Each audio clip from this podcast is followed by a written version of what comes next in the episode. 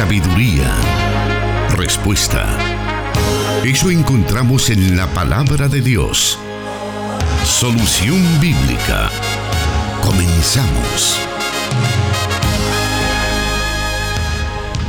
Llegamos a este momento especial donde nos reunimos en el dial para poder escuchar las respuestas a cada una de las interrogantes de nuestra audiencia, esas respuestas que están basadas en las sagradas escrituras que para nosotros los cristianos tienen el más alto valor de verdad acerca de cualquier circunstancia de nuestra vida. Y para dar respuesta a esas preguntas se encuentra ya con nosotros el pastor Jonathan Medrano, a quien le damos la bienvenida. Gracias una vez más, hermano Miguel Trejo, y también un saludo para toda la audiencia de las emisoras de Corporación Cristiana de Radio y Televisión desde los estudios de Plenitud Radio en el occidente de la República. Sabemos que tenemos mucha audiencia no solamente en nuestro territorio nacional, el Salvador, sino que también fuera de nuestras fronteras, aquellos que ya están pendientes de esta transmisión a través de las plataformas digitales. Un saludo también a ustedes. Claro, y queremos también saludar a quienes todas las semanas están pendientes de este programa, como bien lo decía el pastor Jonathan, en las plataformas digitales y específicamente en SoundCloud y Spotify. Ahí usted puede encontrarnos, puede encontrar el apartado de solución bíblica y escuchar cada uno de los programas desde el primero. Y así usted puede escuchar esas respuestas que han sido vertidas durante todo este tiempo. Así que damos gracias a Dios por esa oportunidad que nos da. Y bueno, saludar también, reiterar el saludo a quienes nos escuchan en vivo en estos momentos a través de las señales del 100.5 FM Restauración para todo El Salvador, 98.1 FM para Santa Ana y para la zona oriental de El Salvador a través de 1450 AM Restauración San Miguel y para el occidente de Guatemala a través de la emisora Cielo FM 89.1. Vamos a dar inicio esta tarde al programa Solución Bíblica con las preguntas de nuestra audiencia y la primera de ellas nos dice de la siguiente manera, ¿cómo atraer a mis hijos para que se interesen por su salvación? Bueno, debe de existir coherencia entre lo que profesamos y lo que practicamos. Esto implica tener un buen testimonio con nuestros hijos.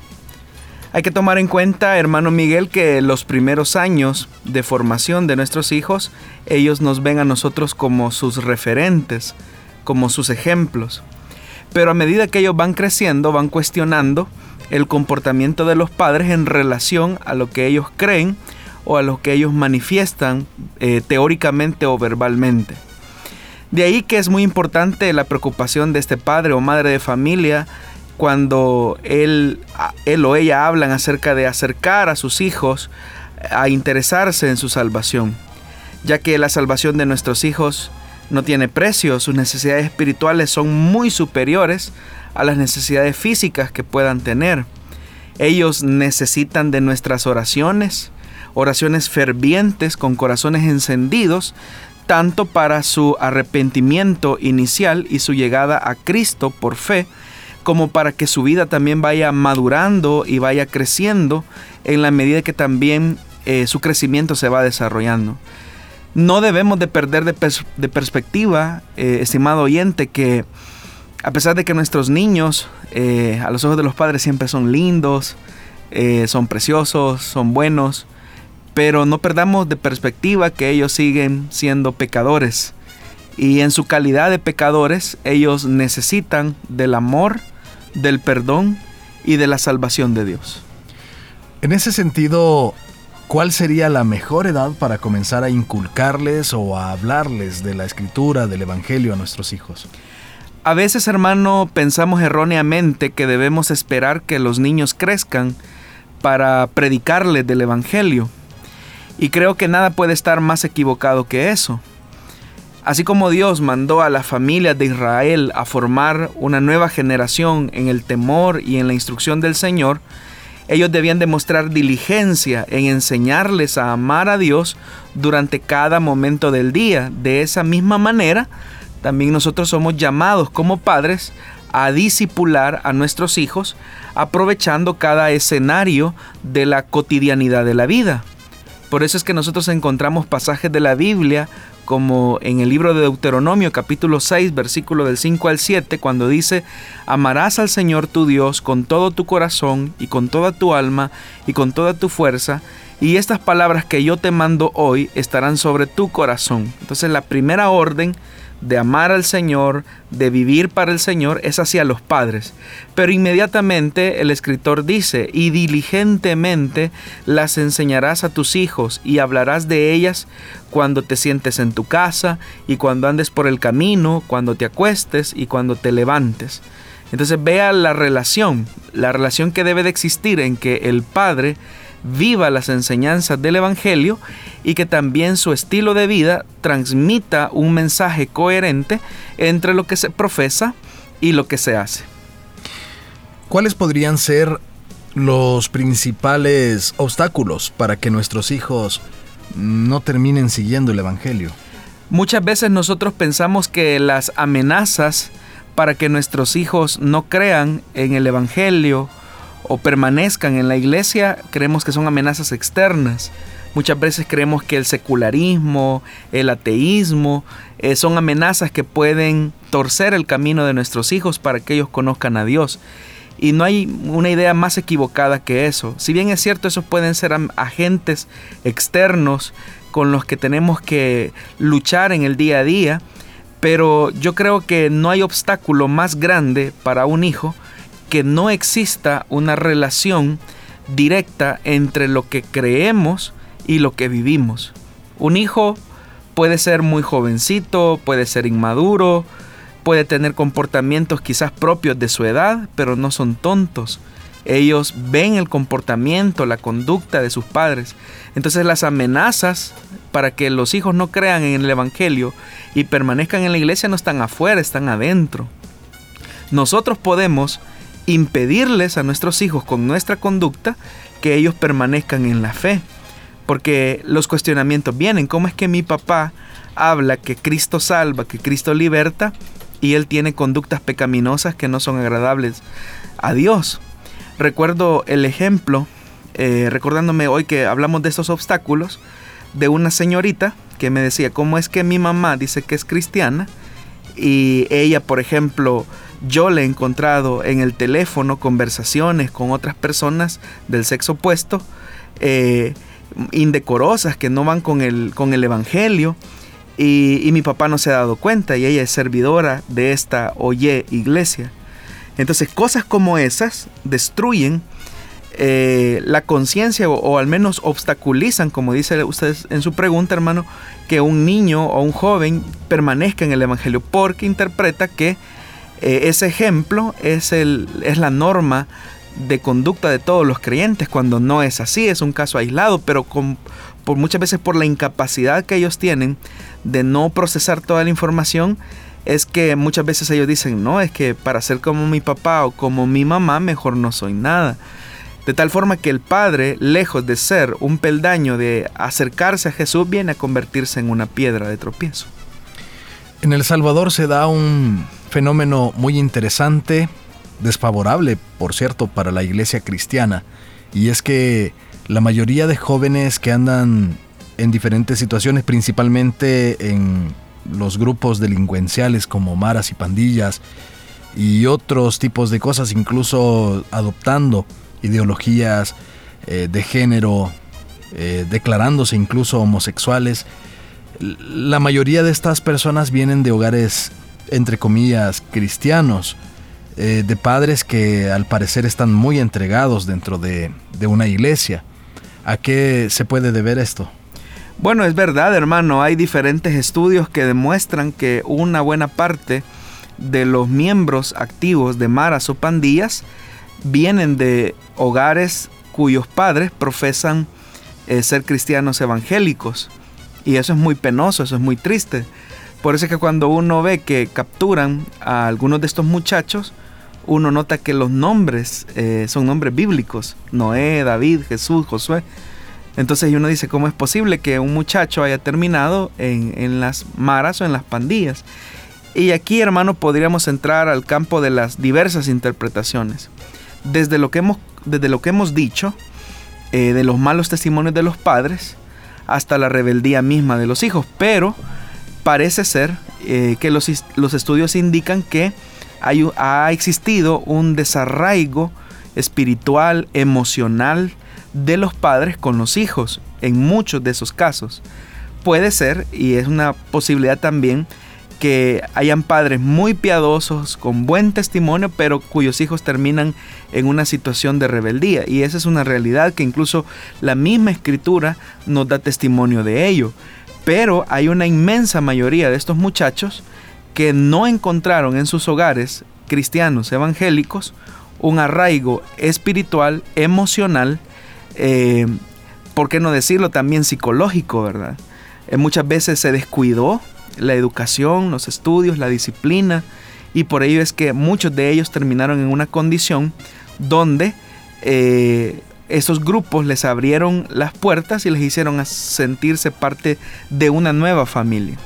Entonces acá la iglesia, hermano, tiene que hacer una evaluación sincera en ver cómo ha estado viviendo la, la práctica de la fe. Es decir, entendemos que nuestra familia es nuestro primer ministerio, entendemos que nuestros hijos son nuestra mayor responsabilidad, son herencia del Señor y por lo tanto tendremos que dar cuenta a Él de cómo les instruimos. Son parte de las reflexiones que debemos de realizar al interior de nuestra eh, forma de educar y guiar e instruir a nuestros hijos. Muy bien, vamos a ir a la primera pausa de este programa. Estamos disfrutando de las respuestas a, cada una de las preguntas que nuestra audiencia formula, así que quédese con nosotros porque apenas estamos iniciando. Plenitud Radio, 98.1 FM Santa Ana y 100.5 FM Restauración. Transmitiendo solución bíblica para El Salvador y el mundo.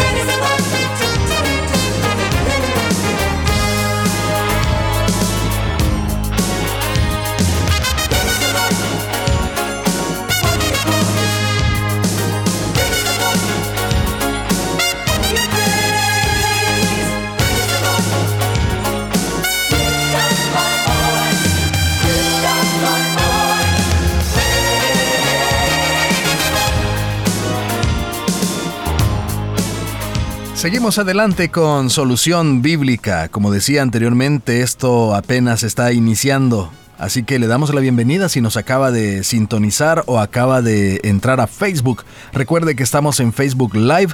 Ahí puede hacer sus comentarios, sus saludos, para que podamos estar en el transcurso de este programa eh, echando un vistazo a esas palabras que usted nos brinda a través de los comentarios en nuestra transmisión de Facebook Live. Vamos a la segunda pregunta de esta tarde y dice así. ¿Fue el precursor de la doctrina del rapto John Nelson Darby? Si la respuesta es positiva, ¿por qué como misión cristiana Elim sostener esa doctrina que tiene no más de 200 años? Dice textualmente la pregunta, hermano. La verdad más fundamental que los cristianos debemos proclamar acerca de los últimos tiempos es que Jesucristo volverá. Pero debemos de entender que a través de la historia la iglesia ha comprendido de diversas formas o de diferentes aspectos dicha doctrina. Ahora, como misión cristiana Elim, sostenemos dentro de nuestra escatología lo que los creyentes de la iglesia primitiva anunciaban, y era Maranata, el Señor viene. Eso es lo que nosotros creemos. Ahora, en relación a afirmar que la doctrina del arrebatamiento, o conocida popularmente como rapto de la iglesia, no tiene más de 200 años, es una declaración demasiado atrevida, porque bastaría con leer el texto famoso de Primera de Tesalonicenses capítulo 4 versículo 15, donde dice, conforme a lo dicho por el Señor.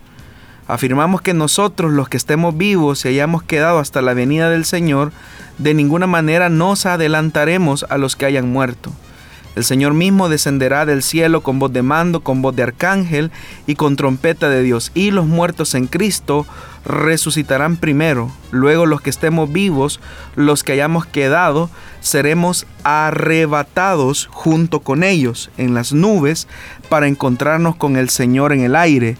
Y así estaremos con el Señor para siempre. Afirmar entonces que John Nelson Darby fue el precursor de la enseñanza del rapto o del arrebatamiento es ignorar lo que el mismo texto de Tesalonicenses dice, conforme a lo dicho por el Señor. Es decir, que ni siquiera Pablo, sino que conforme a lo dicho por el Señor.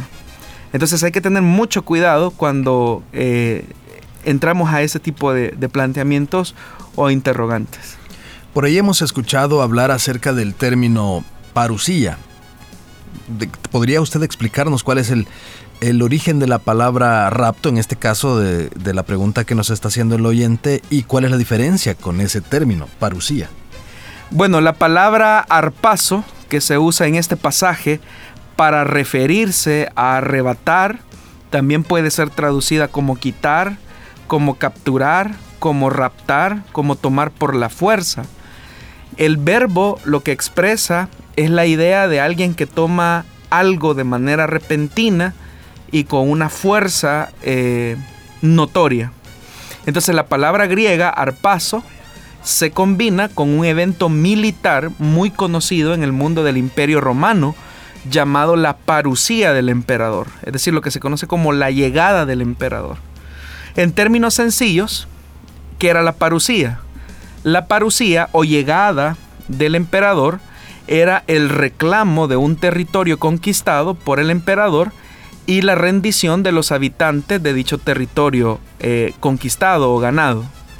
La llegada del emperador se anunciaba con el sonido de trompetas y toda una escolta militar. Normalmente algunas ciudades en la época eh, del siglo I estaban amuralladas.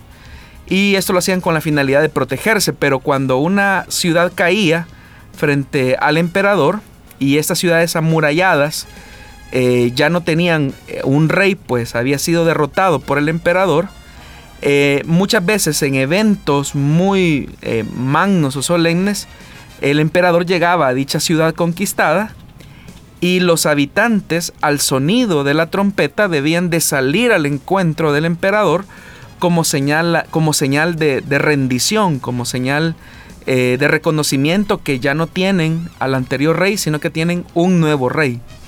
Entonces, esta era una señal, cuando era una señal que el emperador había arrebatado el territorio y también ahora estaba arrebatando a esos ciudadanos, ciudadanos eh, como suyos. Es decir, tomaba o arrebataba lo que el emperador consideraba que era suyo. Ahora, quienes no tenían esa actitud de rendición, eh, muchas veces eran capturados y destruidos por el emperador. Ahora, en el caso de los que escuchaban el sonido de la trompeta y reconocían la autoridad del emperador, regresaban con el emperador al territorio del cual habían sido tomados para permanecer bajo la jurisdicción del emperador para siempre. Es decir, regresaban nuevamente a su territorio, pero ahora tenían una nueva identidad y una nueva vinculación de gobierno con el emperador, quien era el que había arrebatado o tomado la ciudad y a sus habitantes. Explico todo esto porque es esa figura militar la que el apóstol Pablo está utilizando para explicar no la parucía del emperador romano, sino la parucía del Señor Jesús como Cristo o Mesías. Hay que recordar que el título político Mesías es un término que solo el judaísmo comprendía. Pero el equivalente del término hebreo era Cristo y ese ya era un poco más comprensible para el mundo grecoparlante. Entonces, ¿qué se habla en ese texto de Tesalonicenses que hemos citado? Se habla de la voz de mando, es decir, se está hablando de, un señorío, se habla de la voz de arcángel, se habla de una presencia eh, de poder, pero el sentido tiene que ver con un tema militar, se habla de la trompeta de Dios, es decir, que eso está autenticado por Dios, y se habla también que lo primero que Él arrebata o toma son a todos aquellos que rindieron su voluntad ante su señorío antes de morir. Por eso es que el texto dice, los muertos en Cristo resucitarán primero. Inmediatamente el texto dice, luego seremos arrebatados, y ahí aparece la palabra arpazo, tomar, raptar, tomar por la fuerza, junto con ellos eh, todos los que estemos con vida, dice el escritor. Y de igual manera, eh, todos estos que son arrebatados eh, y que están con vida o que estemos con vida, somos los que en vida hemos reconocido a Jesucristo como Rey y Señor. Pero también la cosa no termina ahí, porque luego que el Señor toma lo que es suyo, por un lado, eh, ha tomado la vida de sus santos y ahora también tiene que tomar el territorio que es este mundo. Es decir, Dios viene a tomar lo que es suyo, que es este mundo. Y viene como un rey triunfante a restaurar lo que se perdió en Edén como consecuencia del pecado. Recordemos que el cielo es donde reina Jesucristo como Señor. Por eso es que la frase en la oración del Padre Nuestro, así como su voluntad es hecha en el cielo, también en la tierra, porque la tierra, al igual que el cielo, le pertenecen a Dios. También en la pregunta de nuestro oyente se menciona a este personaje John Nelson Derby. ¿Quién fue esta persona?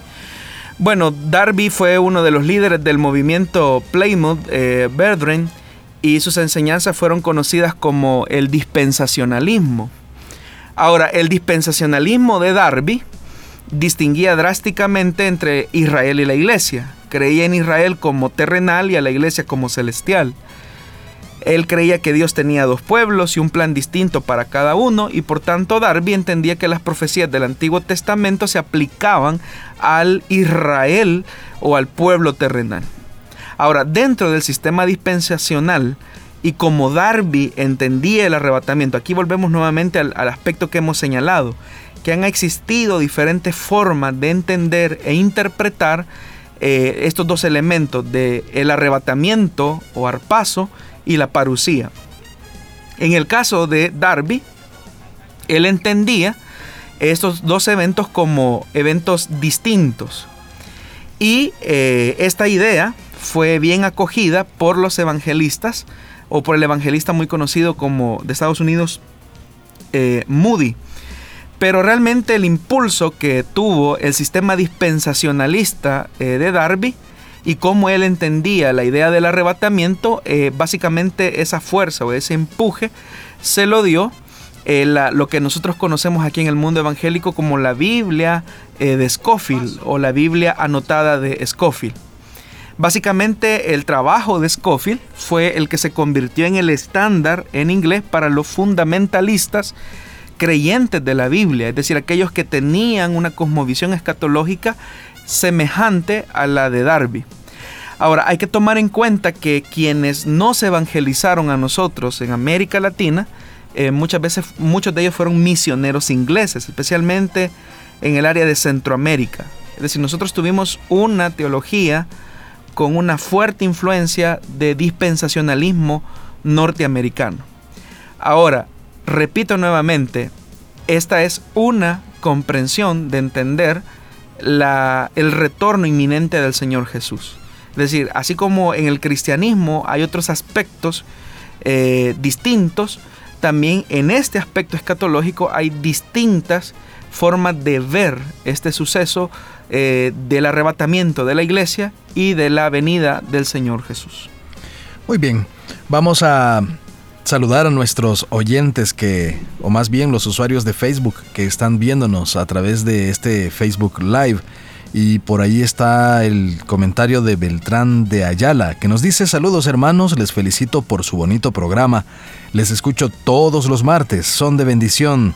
Desde Mapulaca, Lempira, Honduras les sintonizo. Dios les bendiga. Jorge Jacinto nos dice saludos, bendiciones. Daisy García Funes nos dice gloria a Dios, hermano Jonathan y hermano Miguel, que el Señor los siga guiando para bendición de la audiencia. Muchos saludos. Carlos Humberto Padilla Palacios nos dice, los escucho de en San Luis La Herradura. Me gusta el programa, Dios les bendiga. Y bueno, nuestra hermana Daisy nos dice, bendito Dios, glorias a Él por su palabra que nos hace sabios. Pero si la leemos, nos dice. Así que bueno, gracias por estar ahí. Eh, pendiente, Alex Acosta nos dice, Dios les bendiga hermanos, gracias por cada respuesta. Yo apenas me voy poniendo al día escuchando los programas en Spotify y espero a que dé respuesta a la pregunta. Bueno, ahí estamos entonces pendientes de nuestra audiencia, Pastor, en Facebook Live. Bueno, saludos a todos los que están siguiendo esta transmisión. Vamos a hacer una pequeña pausa en estos momentos. Usted puede seguir haciendo sus comentarios con el mayor de los gustos. Vamos a estarles dando lectura en el transcurso del programa.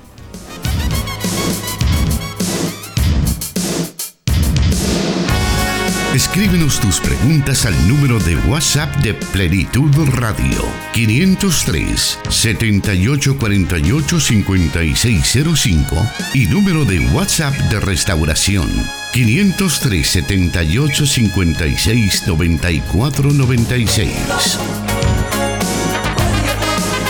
Y siguen apareciendo más comentarios. Ana Guzmán nos dice, Dios les bendiga hermanos, ese programa es de gran bendición. Esto es en nuestra transmisión en Facebook Live. En estos momentos usted puede ir a su a su Facebook y revisar esta transmisión para que pueda estar pendiente de nosotros y también recibiendo esas respuestas a sus preguntas. Eh, saludos también a quienes están todas las semanas enviándonos esas preguntas a través de la línea telefónica, a través del WhatsApp de la... De, bueno, en, en este caso Plenitud Radio, también el de Restauración 100.5 y también a través de las páginas en Facebook. Ahí recibimos todas esas preguntas las cuales van a una lista y por orden de llegada se le van dando respuestas a cada una de ellas. Así que vamos con la siguiente pregunta de esta de esta tarde y nos dice así: Hermano, Dios le bendiga, tengo una inquietud. Quiero saber si donar nuestros órganos al morir es pecado o no. No, definitivamente que no lo es. Eh, sin embargo, en las distintas etapas históricas en las que se escribió la Biblia, eh, no existían los avances tecnológicos ni científicos para realizar este tipo de trasplantes. Así que la escritura no se pronuncia al respecto y guarda silencio al igual que otros temas. Así que no, no existe ninguna prohibición expresa, ni tampoco una autorización expresa, simplemente no hay nada al respecto. Entonces, ¿de qué manera debemos afrontar estas preguntas que son razonables? Porque son como elementos éticos a los que muchos cristianos se enfrentan eh, al referirse a este tema de trasplante de órganos o donar órganos después de la muerte. Es cierto, hermano, la Biblia no da una respuesta directa a esta situación, como ya lo mencioné, sin embargo, existen principios contenidos en ellas que nos arrojan luz para nuestro caminar. La Biblia, hermanos, no es un manual eh, que diga haga esto o deje de hacer aquello, sino que más bien es una revelación específica, clara y directa sobre quién es Dios y cómo debemos de relacionarnos con Él y con los demás seres humanos que están a nuestro alrededor. Entonces, cuando tenemos en perspectiva estos elementos, nos encontramos con eh, cuestionamientos éticos. Es decir, que cuando yo conozco a Dios, que es un Dios de amor, que es un Dios compasivo, que es un Dios misericordioso, eso también es una de las cualidades o características que distinguen a un cristiano o a una cristiana. Y siendo que la conciencia de un cristiano llega al punto de autodonarse en alguna circunstancia eh, que otro ser humano lo requiera, lo único que estará haciendo es evidenciar la luz de Jesucristo aún en esa entrega semejante en alguna medida mínima, obviamente, como el amor que Jesucristo tuvo con nosotros. Entonces, de alguna manera, nosotros como discípulos de Jesús podemos manifestar de esa forma eh, una forma también de, de dar una parte de nuestra vida a otro ser humano, como evidencia de que somos discípulos de Jesús. Ahora, ¿qué tal si en el fondo de la pregunta de nuestra oyente no sabemos si él o ella lo requiere, pero digamos que esté eh, la pregunta con respecto a nuestros cuerpos en la resurrección. ¿Será necesario para un cuerpo resucitado un páncreas, un hígado o un estómago? ¿Serán necesarios en la eternidad los riñones, las córneas y todas estas cosas que pudiéramos donar al momento de nuestra muerte? Bueno, al respecto de esto, hermano, la Biblia sí tiene eh, una pronunciación abierta y clara acerca de nuestro cuerpo eh, al momento de la resurrección, es decir, ¿qué va a ocurrir? Y la respuesta la encontramos en la primera epístola a los Corintios capítulo 15, versículo del 40 al 50. Y Pablo desarrolla el tema de la siguiente forma. Asimismo, hay cuerpos celestes y cuerpos terrestres, dice Pablo. Pero el esplendor de los cuerpos celestes es uno y el de los cuerpos terrestres es otro. Uno es el esplendor del sol, otro el de la luna y otro el de las estrellas. Cada estrella tiene su propio brillo. Así sucederá también con la resurrección de los muertos. Lo que se siembra en corrupción, resucita en incorrupción. Lo que se siembra en oprobio, resucita en gloria. Lo que se siembra en debilidad, resucita en poder. Se siembra un cuerpo natural y se resucita en un cuerpo espiritual. Es decir, que el apóstol Pablo está hablando que el efecto y el poder de la resurrección es de tal magnitud que es capaz de crear todo eh, nuevo y con un esplendor aún mayor. Así que no, no hay que temer a ese tipo de dudas. Eso mismo se podría aplicar, algunas personas dicen, eh, bueno, tal vez con un poco de curiosidad quizás, en el caso de las personas que mueren en alta mar, las personas que mueren en incendios, o también algunas personas que tienen el dilema de si es o no pecado la cremación, tendría que responderse de la misma manera. Igualmente, ¿verdad? Hay este o sea, el poder de la resurrección es de tal forma que es capaz de levantar eh, los cuerpos y transformarlos. O sea, ese es el poder de Dios, la omnipotencia de Dios. Ahora, en relación a una de, de, las, de, las, de los ítems que usted mencionaba acerca del tema de la cremación, en el judaísmo, pero quiero explicar y ser muy eh, específico, en el judaísmo, el tema de la cremación, ellos no lo ven como algo válido. Nosotros no somos judíos, obviamente, pero solo quiero hacer resaltar lo que se esconde dentro de la mente del judío de por qué un cuerpo no debe de ser cremado es por el respeto que ese cuerpo merece. Es decir, en la mente judía así lo ve. Repito, nosotros no somos judíos, somos creyentes y la Biblia pues no objeta eh, nada acerca de eso. Pero suponiendo que un cristiano decidiera eh, llegar a ese punto, pues aún de las cenizas esparcidas en el mar, el poder de la resurrección y el poder transformador y creador de nuestro Dios es capaz de levantarnos aún desde las mismas eh, profundidades del mar. Así que no hay ningún problema. Muy bien, continuando con nuestro programa, queremos ir a la siguiente pregunta para que podamos avanzar un poco y pues solventar la mayor parte de, de la lista que tenemos para esta tarde y nos dice de la siguiente manera, tengo una duda, ¿a qué se refiere la Biblia que la mujer no vestirá de hombre y el hombre de mujer? Dios le bendiga. Bueno, se está refiriendo al texto de Deuteronomio capítulo 22 versículo 5 que dice la mujer no vestirá ropa de hombre ni el hombre se pondrá ropa de mujer, porque cualquiera que hace esto es abominación al Señor tu Dios. Entonces lo que el texto está hablando es acerca de el tema o del pecado del travestismo.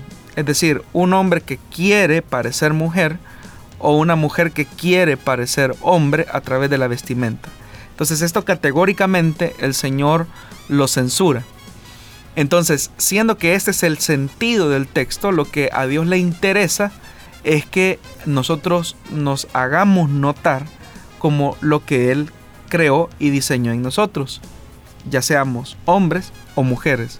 Es decir, que nosotros glorifiquemos a Dios en nuestra hombría o en el caso de las mujeres en su feminidad. Muy bien, vamos a una pausa en estos momentos y vamos a regresar con más preguntas acá en Solución Bíblica.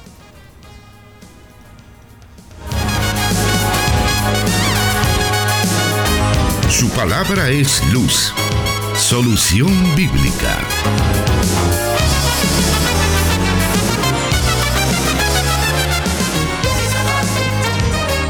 Continuamos con más preguntas esta tarde y vamos a la quinta de esta ocasión. Y dice así. Muchas bendiciones hermanos, pues yo tengo una prima que está acompañada con un primo hermano y bueno, la persona quiere saber si esto es pecado. Bueno, la única forma bíblica y legal delante de Dios que santifica la unión entre un hombre y una mujer es a través del el pacto matrimonial. La Biblia dice, honroso sea en todos el matrimonio y el hecho sin mancilla. Y seguidamente dice el escritor, pero a los fornicarios y a los adúlteros los juzgará Dios. Entonces Dios honra Dios bendice la unión entre un hombre y una mujer en el marco del pacto matrimonial. Y siendo que ellos están acompañados, ellos pues obviamente no están en esa condición de bendición, sino que están en una condición de pecado que la Biblia tipifica como fornicación. Ahora, en cuanto a los parentescos que limitan la unión matrimonial, hay una lista en Levítico capítulo 18, versículo del 6 al 18. Y ahí se prohíbe la relación matrimonial entre padres e hijos, la relación entre una madre y su hijo, entre un abuelo y su nieta, entre una tía y su sobrino. Es decir, limita todas esas relaciones, las prohíbe de hecho. Pero en la relación entre primos, la Biblia no dice absolutamente nada. Es decir, la Biblia no restringe la, la relación matrimonial entre primos. Ahora, por elementos culturales, morales y en alguna medida de salud, lo más recomendable es que dichos matrimonios eh, no se efectúen, no se realicen. Muy bien, esperamos que nuestro oyente haya escuchado esa respuesta a esa pregunta que a lo mejor ha estado muy pendiente. Vamos a seguir avanzando en esta tarde y vamos a la siguiente pregunta. Nos dice, eh, cuando estaba en el mundo, yo le presté dinero a una persona, pero cuando terminé la relación, le cobré y le dije que le iba a cobrar intereses y me dijo que no había problema, pero cuando me canceló solo me dio el capital y yo quiero saber si no contradigo al Señor si le cobro los intereses. Gracias por su respuesta desde Guatemala. Bueno, veamos lo que dice la Biblia acerca de prestar dinero haciendo y, colocando intereses sobre lo que se presta. Dice Éxodo capítulo 22 versículo 25. Si uno de ustedes presta dinero a algún necesitado de mi pueblo, no deberá tratarlo como los prestamistas, ni le cobrará intereses. Levítico capítulo 25 versículo 36 al 37. No le exigirás intereses cuando le prestes dinero o víveres, sino que temerás a tu Dios, así tu compatriota podrá seguir viviendo entre ustedes. Tampoco le prestarás dinero con intereses ni le impondrás recargo a los víveres que le fíes. Deuteronomio capítulo 23, versículo 19 al 20. No le cobres intereses a tu hermano sobre el dinero, los alimentos o cualquier otra cosa que gane intereses Cóbrale intereses a un extranjero, pero no a un hermano israelita. Otro texto que nos habla acerca del tema de los intereses. En relación al tema de los intereses, pues todos estos textos están señalando que los creyentes no deben deslizarse con el tema de la usura, más que de un interés propiamente dicho. Porque detrás de la usura lo que está es el tema de la codicia y detrás de la codicia está la avaricia. Entonces la Biblia lo que está condenando es el la usura que genera codicia y que puede llegar a hundir a una persona económicamente de tal forma que nunca va a poder salir de los compromisos que él ha establecido. ¿Qué ocurre con el tema de los bancos que eh, pues obviamente cobran intereses por el otorgamiento de un crédito? Bueno, aquí vale la pena, hermano, aclarar que el negocio de los bancos no es exactamente igual al negocio de los prestamistas, porque la gran mayoría de los bancos cobran intereses relativamente, entre comillas, relativamente inferiores a los de los prestamistas e intentan prestar solamente a personas que en realidad podrán cancelar la deuda en el tiempo acordado o pactado. Mientras que la mayoría de los prestamistas tienden a ser menos escrupulosos y muchas veces muy aprovechados de las crisis financieras que sufren las personas. Ahora, en ambos casos, tanto como en los bancos como en los prestamistas, eh, existe la oportunidad del abuso, existe la oportunidad también de la usura y también existe la oportunidad de ser recto y de ser compasivo con una persona. Lamentablemente pues los bancos no tienen esas características o nuestra banca quizás no tiene esas características. Aunque hermano, cabe mencionar que en nuestro país existe una ley que se llama Ley contra la Usura, que establece que dadas las condiciones en nuestro país donde existen personas que aprovechándose de la necesidad o la inexperiencia de otras, eh, les prestan dinero haciéndoles dar o prometer eh, para sí o para otros intereses, garantías u otras ventajas pecuniarias evidentemente desproporcionadas con su prestación y que se traducen como consecuencias financieras, económicas y patrimoniales que evidentemente van a perjudicar el derecho de la propiedad de una persona que sufre estas prácticas abusivas, es que se, en el caso de nuestro país, se elaboró la ley contra, eh, ley contra la usura, se llama propiamente, para regular los abusos específicamente que existían en la banca y que también existían, eh, bueno, en el sistema financiero básicamente. Todavía no es tan efectivo al punto de, de llegar propiamente con, el, con, los prestamistas, ¿verdad? muchos de ellos otorgan eh, créditos pequeños a un alto interés, ¿verdad? Muchas veces hasta del 50%. Entonces, cuando eso ocurre, pues obviamente estamos frente a un abuso, frente a una usura, y esto es condenado por Dios.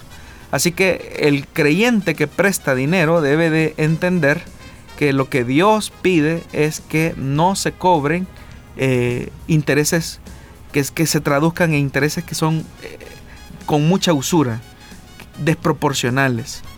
Eso es condenado por la palabra de Dios. Muy claro lo ha dicho usted, pero sabemos que hay cristianos que este es su trabajo, ser prestamistas. ¿Qué puede decir al respecto? Volvemos al punto, o sea, no estamos, eh, la Biblia no está condenando propiamente el ejercicio de los intereses sobre un capital. Lo que sí está condenando es que estos intereses eh, excedan los límites de capacidad de pago de una persona que adquiere un crédito. Por eso es que uno de los textos que leímos fue también eh, el de Deuteronomio 23, 19 al 20, porque ahí dice claramente, no le cobres intereses a tu hermano sobre el dinero, los alimentos o cualquier otra cosa que gane intereses.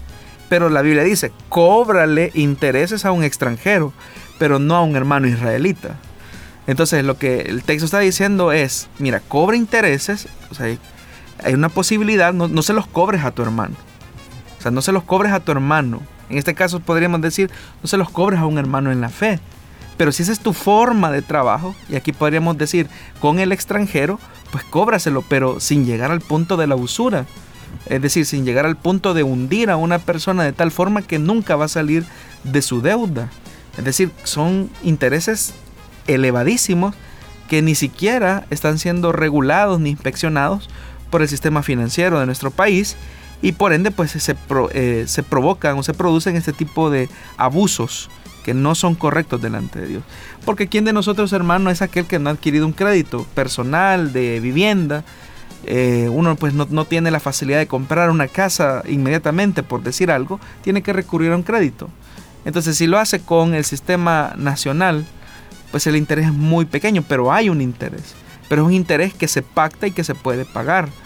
Pero en el caso de un prestamista, eh, de un usurero, no hay una condición legal que regule el pacto que se, que se va a trazar en relación al, al préstamo o al monto que se va a adquirir.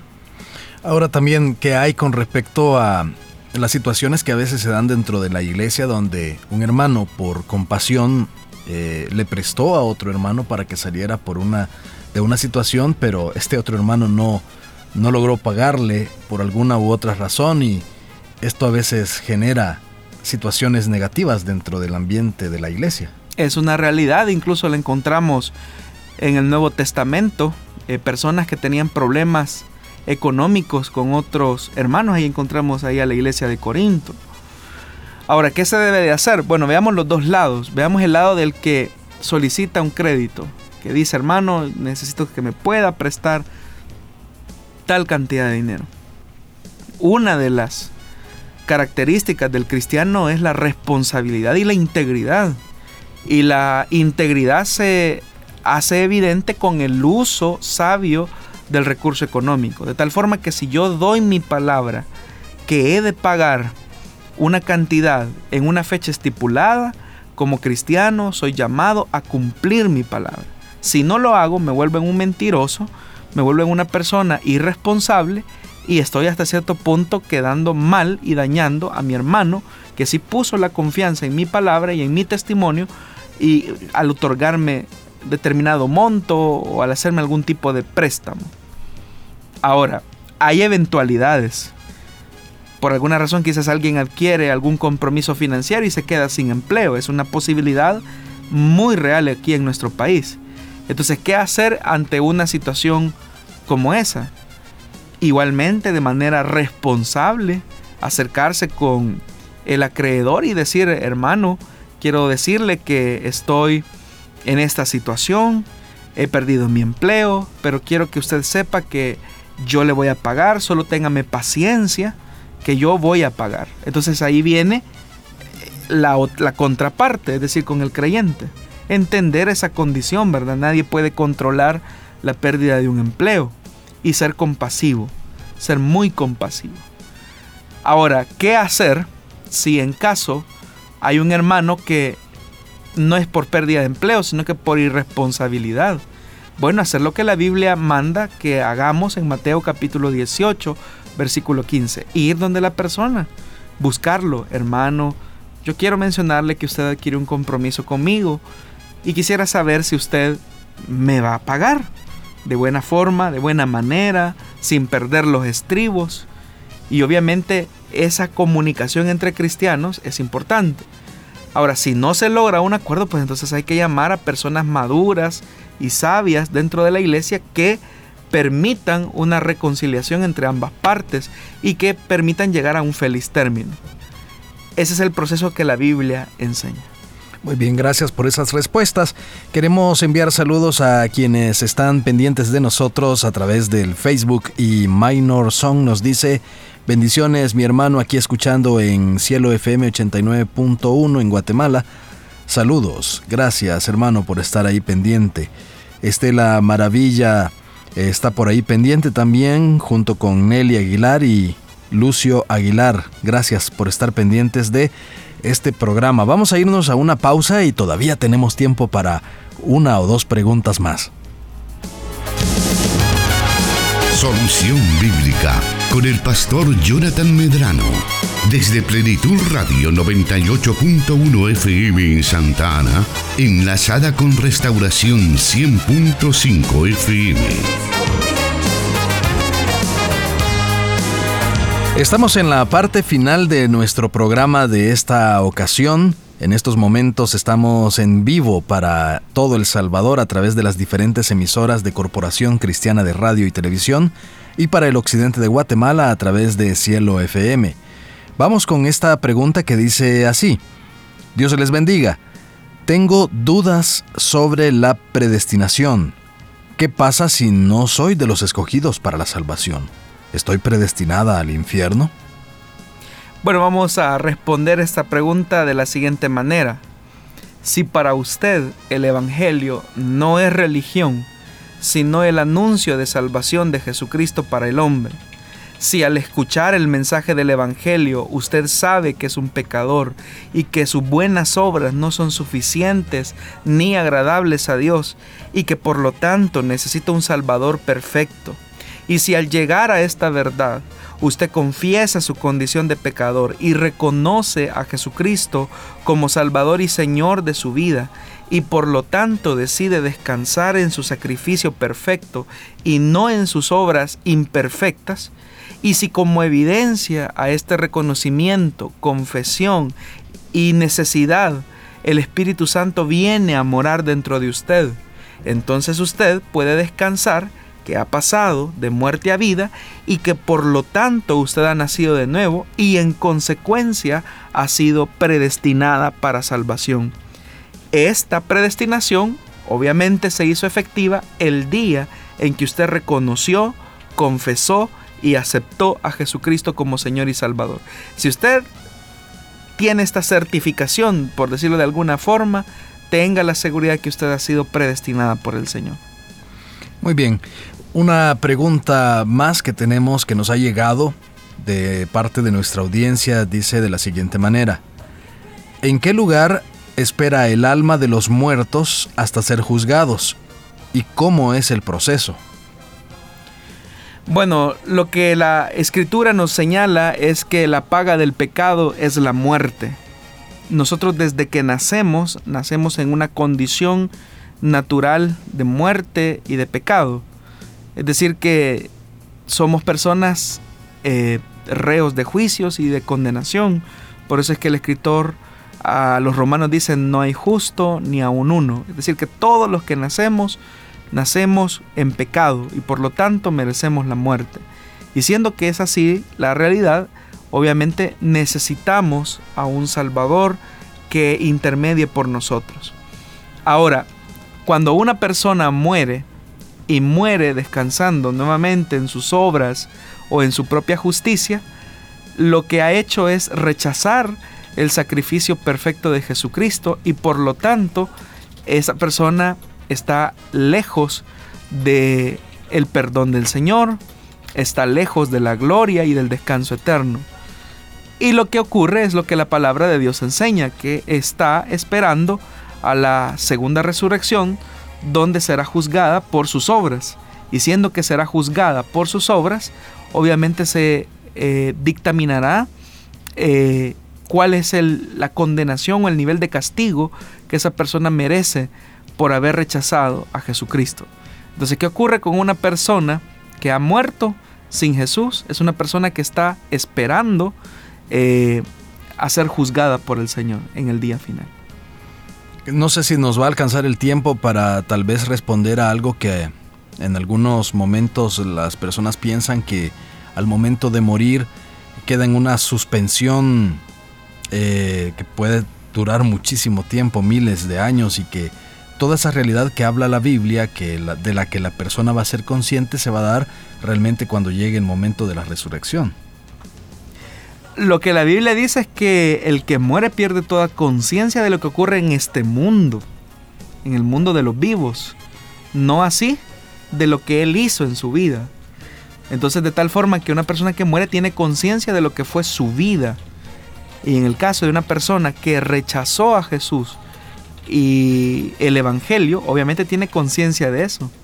Es decir, en este momento está en un lugar de antesala al juicio final. Es decir, está en ese proceso, esperando, como ya lo dije, a la resurrección, donde será juzgado. Así es que eso es lo que ocurre actualmente. Muy bien, gracias Pastor por cada una de esas respuestas que nos ha otorgado, gracias a nuestra audiencia también que hace sus preguntas, las cuales vamos eh, cada martes eh, seleccionando de una lista eh, pero por orden de llegada. Por supuesto que hay un número correlativo y de las cuales vamos pues nosotros avanzando en esas respuestas, o más bien en las que le presentamos al pastor Jonathan Medrano y le agradecemos porque usted nos brinde la oportunidad, hermano Jonathan, de poder escuchar esas respuestas. Bueno, un saludo a usted, estimado oyente. Esperamos que este programa sea de mucha bendición y también nos ayude a amar la escritura, no casarnos con una interpretación, sino amar la escritura y no solamente amarla, sino que obedecerla y practicarla. Que el Señor le bendiga. Bueno, le esperamos para la próxima emisión de este programa en vivo el próximo martes a las 5 de la tarde hora del Salvador. Y si usted quiere escuchar este programa, por supuesto puede estar pendiente de la retransmisión del mismo a través de Restauración y Plenitud Radio. También puede ir a las plataformas de Spotify y eh, SoundCloud y allí puede escuchar nuevamente cada uno de estos programas. Este que hemos presentado en esta tarde estará disponible a partir de mañana. Así que le esperamos en una próxima emisión de Solución Bíblica.